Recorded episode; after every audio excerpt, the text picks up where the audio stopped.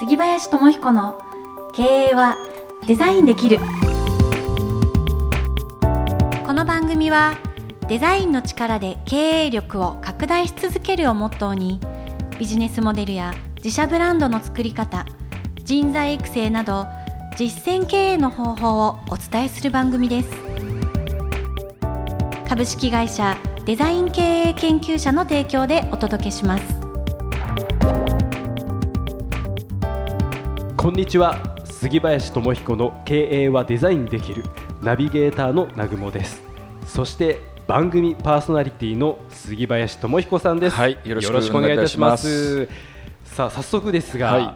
えー今日も質問が届いております、ありがとうございます。毎回毎回。ありがとうございます。ね。本当にありがたいです。本当たくさんいただけますよね。そうですね。なので、うん。今はもう皆さんの質問を通して番組を進行しているとや本当で。すねいうことで,、皆様の本当におかげで、ありがとうございます。はよろしくお願いします。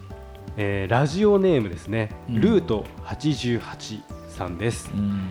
えー中小企業の CEO あなるほど。社長さんですかね。そうですね。はい。えー36歳。はい。お若い社長ですね、うん。えーこんにちは。うん。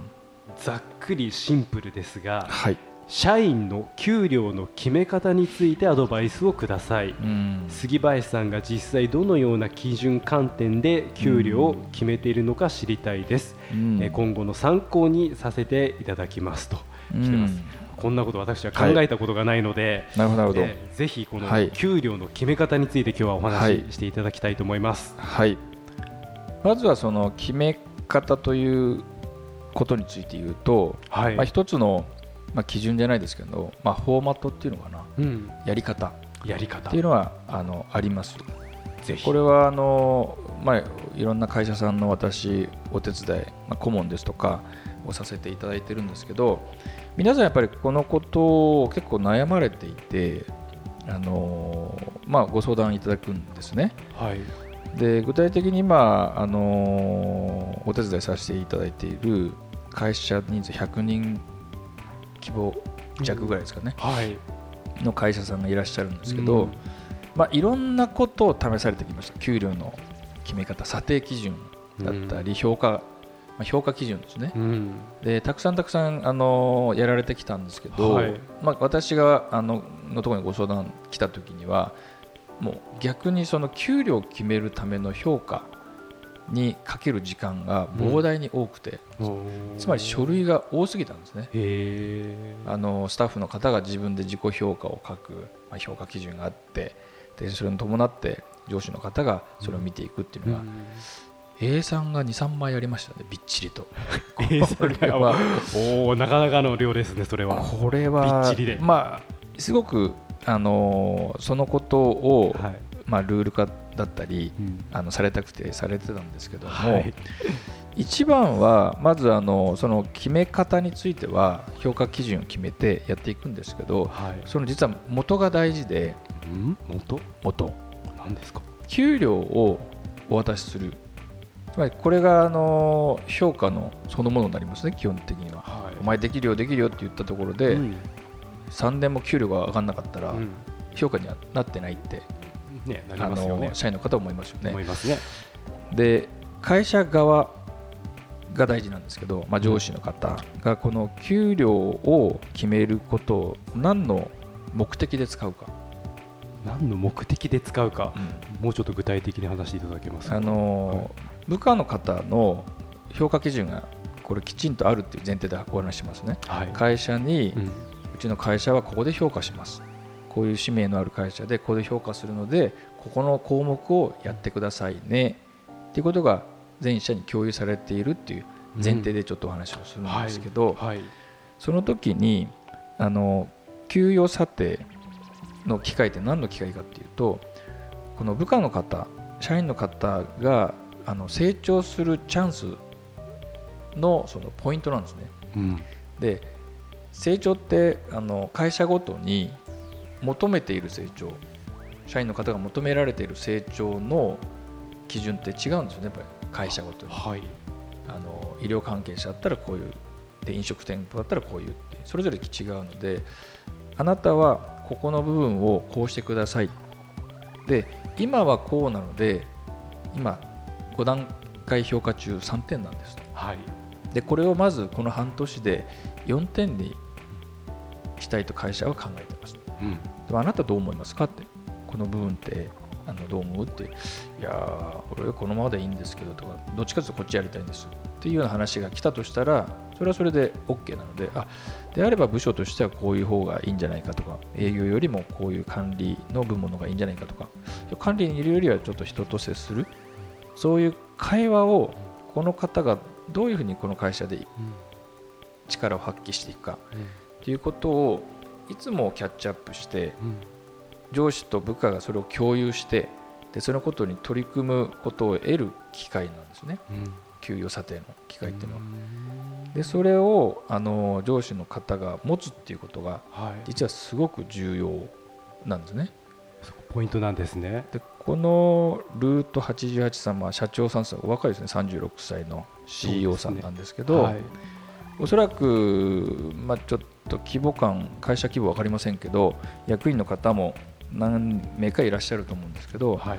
まず役員の方がそのことを理解しているかっていうことを役員の方とこの社長が共有して役員の方にそれをお持ちいただくっはい。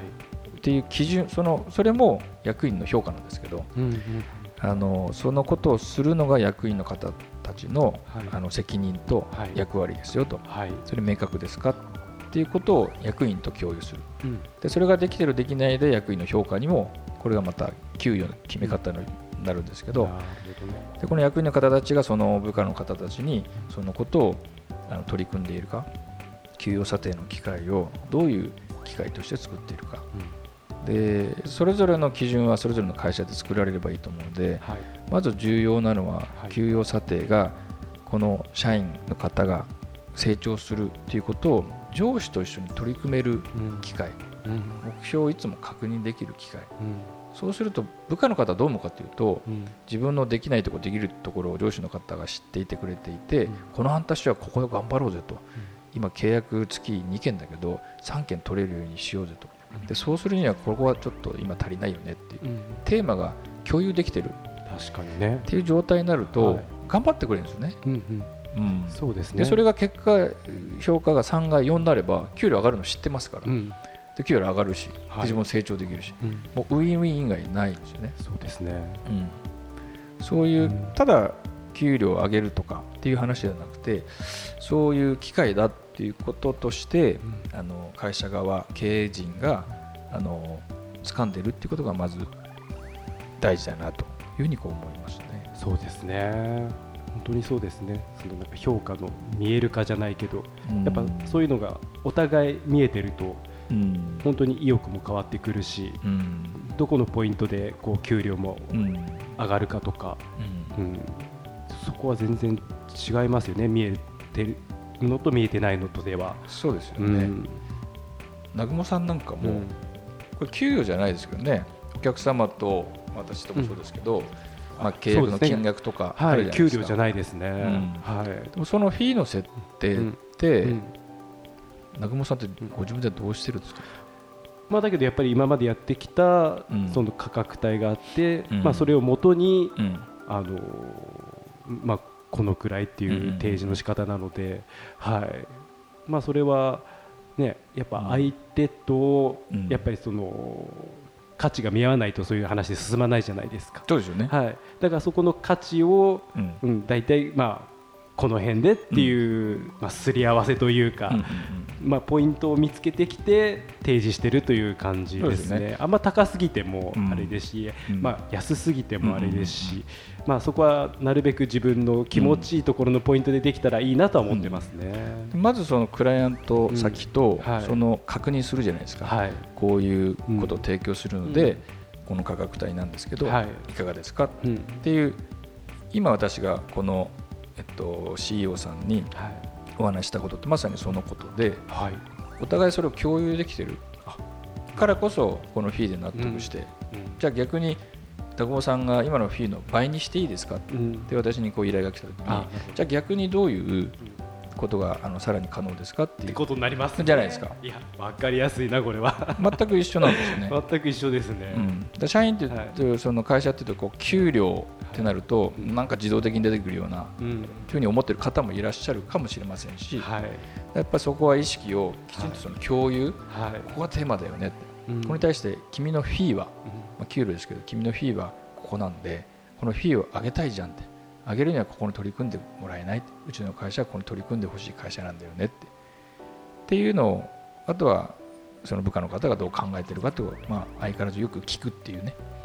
ことがおのずとの納得が点のいくこの給与になっていくはずだと思うんですよね。なるほど。いや本当にいいアドバイスになったと思います。うん、ありがとうございました、はい。さあ今日もこの辺りで、そうですね。杉林さんからはい経営のためのヒント、はよろしくお願いいたします、はい、わ、かりました。給与査定は社員の方の成長ポイントを発見するチャンスなのだ。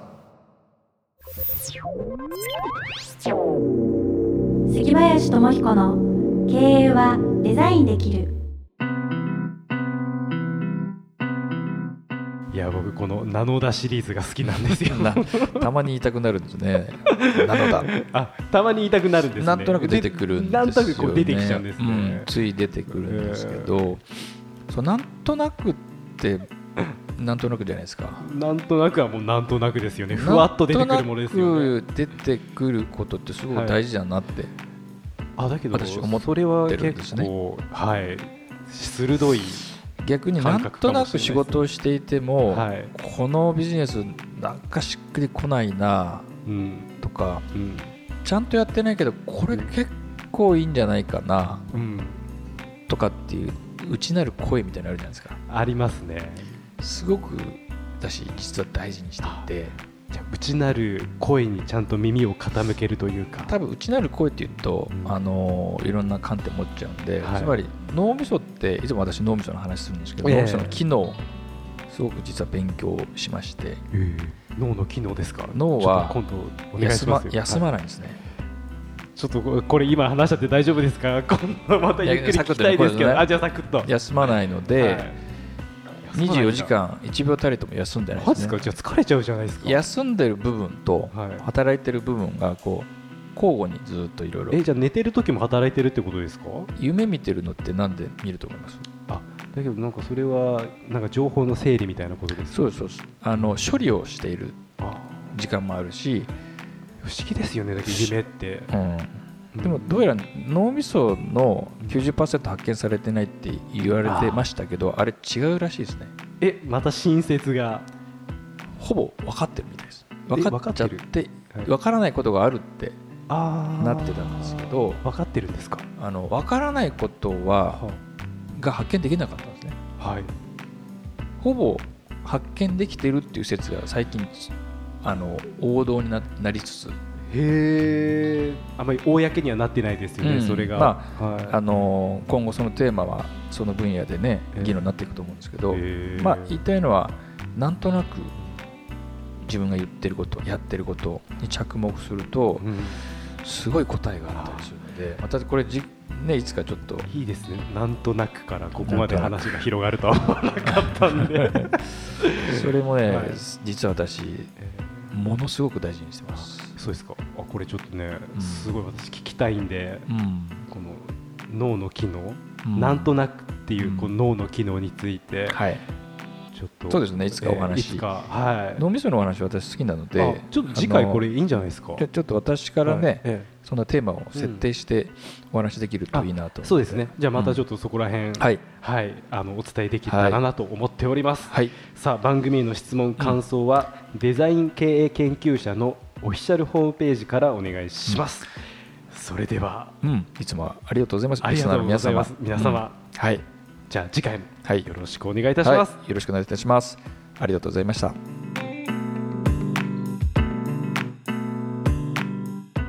この番組はデザイン経営研究者の提供でお送りしました。